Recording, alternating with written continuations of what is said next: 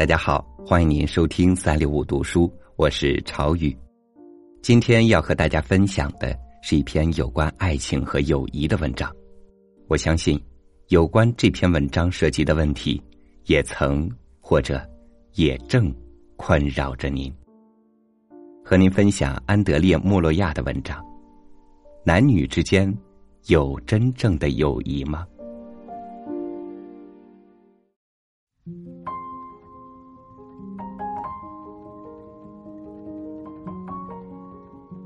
我们遇到难题了。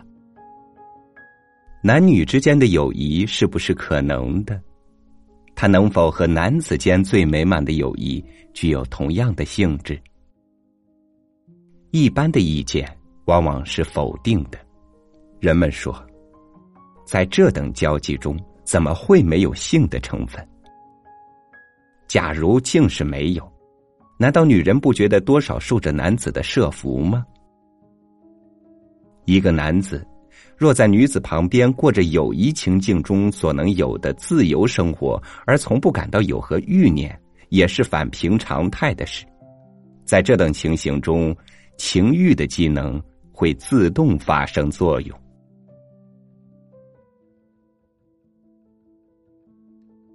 且为了要征服女子之故，男子不真诚了，嫉妒的成分也渗入了。他把精神沟通所不可或缺的宁静清明的心地扰乱了。友谊需要信任，需要两个人的思想、回忆、希望只趋于一致。在爱情中，取悦之念替代了信任性，思想和回忆经过了狂乱与怯弱的热情的渗滤。友谊生于安全。幽密与细腻熨帖之中，爱情则生存于强力快感与恐怖之中。朋友的失态及情节重大，意义原谅；恋人的不真及事属细微，亦难宽恕。友谊的价值在于自由自在的放任，爱情却充满着惴惴言，唯恐失其所爱的恐惧。谁会在狂热的激情中顾虑到谅解、宽容与灵智的调和呢？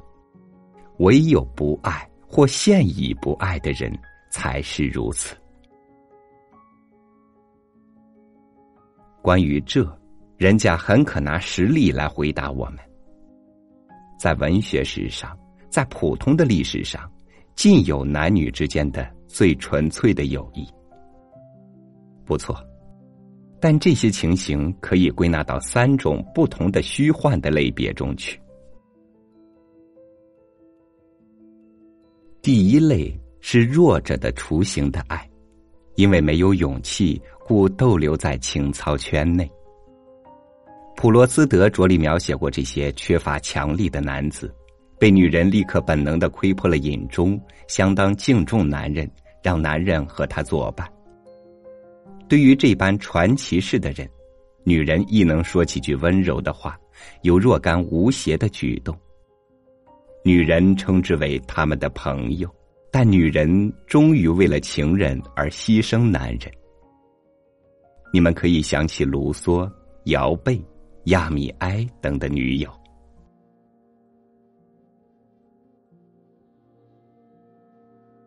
有时。女子也可能是一个传奇的人，在这种情形中，可以形成恋爱式的友谊。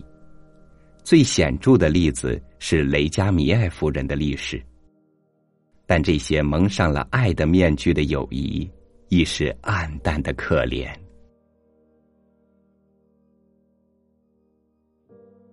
第二类是老年人想从友谊中寻求慰藉。因为他们已过了恋爱的年纪，因为他们那时已不复为男人或女人了。卖弄风情啊，嫉妒啊，与他们只存留着若干回忆与抽象的观念而已。但这正足以使纯粹精神的友谊具有多少惆怅难尽的韵味儿。有时。两个朋友中只有一个是老年人，于是情形变困难了。但我们亦可懂得，在已退隐的曾经放浪过的青年们中间，如拜伦与曼普纳夫人；在彻悟的老年人和少女之间，如曼普纳勋爵与维多利亚王后，很可有美满的友谊。不过，两人中年纪稍长的一个，总不免感到对方太冷淡的苦痛。实在，这种关系。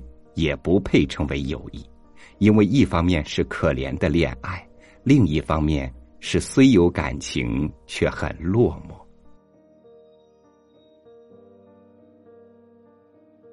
在第三种周围内，另有一种甜蜜而单调的情绪，即是那些过去的恋人和并未失和而从爱情变到友谊中去的。在一切男女友谊中。这种是最自然的了。性的高潮已经平息，但回忆永远保留着整个的结合。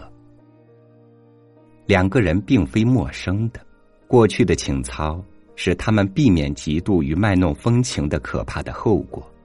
他们此刻可在另一种方式中自由合作，以往的相互的认识更令他们超越寻常的友谊水准。但即在这种场合，我们认为，就是男女间的友谊是可能的话，也含有与纯粹友谊完全不同的骚乱的情绪。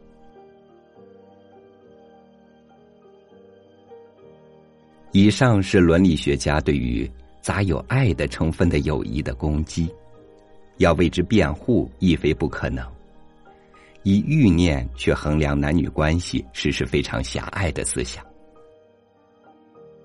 男女间的知识交换不但是可能，甚至比男人与男人之间更易成功。歌德曾谓：“当一个少女爱学习，一个青年男子爱教授时，两个青年的友谊是一件美事。”人家或者可以说。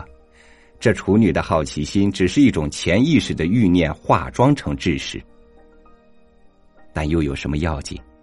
如果这欲念能使刺激思想，能消灭虚荣心，在男女之间，合作与钦佩比这竞争更为自然。在这种结合中，女人可毫无痛苦的扮演她的二重角色。他给予男人一种精神的力，一种勇气，为男人在没有女友时从来不能有的。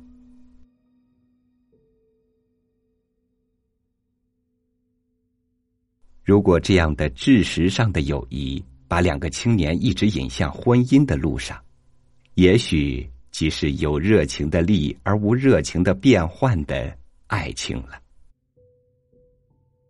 共同的作业。赋予夫妇生活以稳定的元素，他把危险的梦幻消灭了，使想象的活动变得有规律了。因为大家有了工作，空闲的时间便减少。我们曾描写过不少幸福的婚姻，事实上，在数年之后已变成了真正的友谊。凡友谊中最美的形式，如尊敬，如精神沟通。都具备了。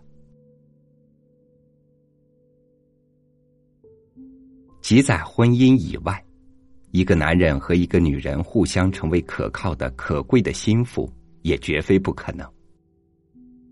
但在他们之中，友谊永不会就此代替了爱情。英国小说家洛朗斯有一封写给一个女子的奇怪的、残酷的信。这女子向他要求缔结一种精神上的友谊，洛朗斯答道：“男女间的友谊，若要把它当做基本情操，则是不可能的。不，我不要你的友谊，在你尚未感到一种完全的情操，尚未感到你的两种倾向灵与肉融合一致的时候，我不要如你所有的友谊般那种局部的情操。”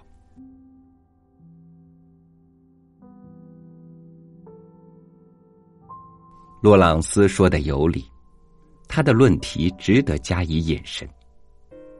我和他一样相信，一种单纯的友谊、灵智的或情感的，绝不是女人生活中的基本情操。女人受到的肉体的影响，远过于他们自己所想象的程度。凡他们在生理上爱好的人，在他们一生永远占着首位，且再次爱人要求的时候，他一定能把精神友谊最完美的男友为之牺牲。一个女子最大的危险，莫过于令情感的友谊扮演性感的角色。莫过于以卖弄风情的手段对待一个男友，用他的思想来隐蔽他的欲念。一个男子若听任女子如是摆布，那是更危险。凡幸福的爱情中，所有对于自己的确信，在此绝找不到。范来利有言：“爱情的真价值，在能增强一个人全部的生命力。”纯粹属于零的友谊，若实际上只是爱的幻影时，反能减弱生命力。男子已迫近爱的征服，但猜透其不可能，故不禁怀疑自己，觉得自己无用。洛朗斯还说：“我拒绝此种微妙的友谊，因为它能损害我人格的完整。”男女友谊之错杂的问题，至少可有两种解决方法。第一种是友谊与爱情的混合，即男女间的关系是灵肉双方的；第二种是各有均衡的性生活的男女友谊。这样，已经获得满足的女子不会再暗暗的把友谊转向不完全的爱情方面去。洛朗斯又说。要，就要完全的、整个的，不要这分裂的、虚伪的情操。所有的男子都憎恨这个，我亦如此。问题在于，觅取你的完整的人格。唯如此，我和你的友谊才是可能，才有衷心的亲切之感。既然身为男子与女子。若在生活中忘记了肉体的作用，始终是件疯狂的行为。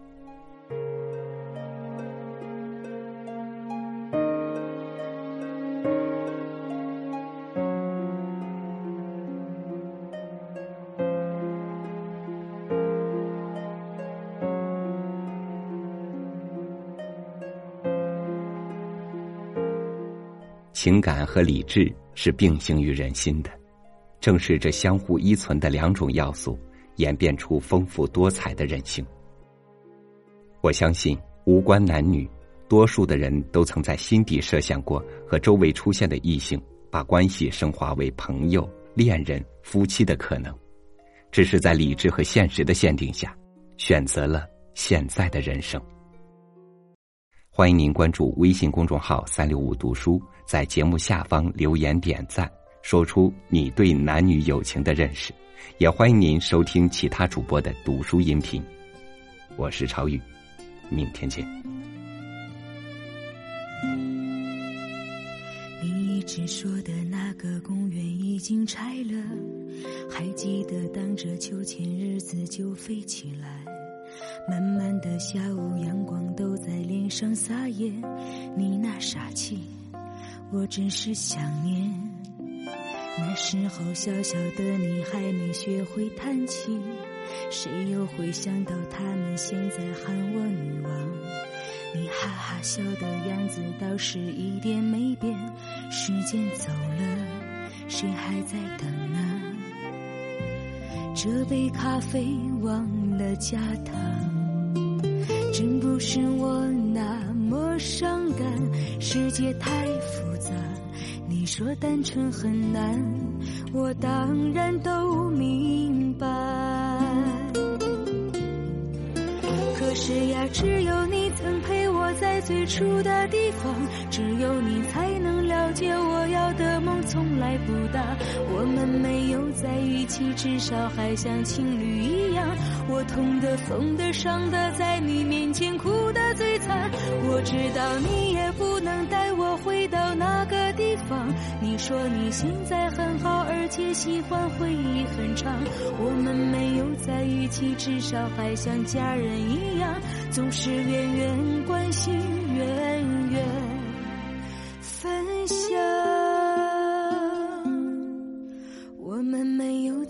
起，至少还像朋友一样。你远远的关心，其实更长。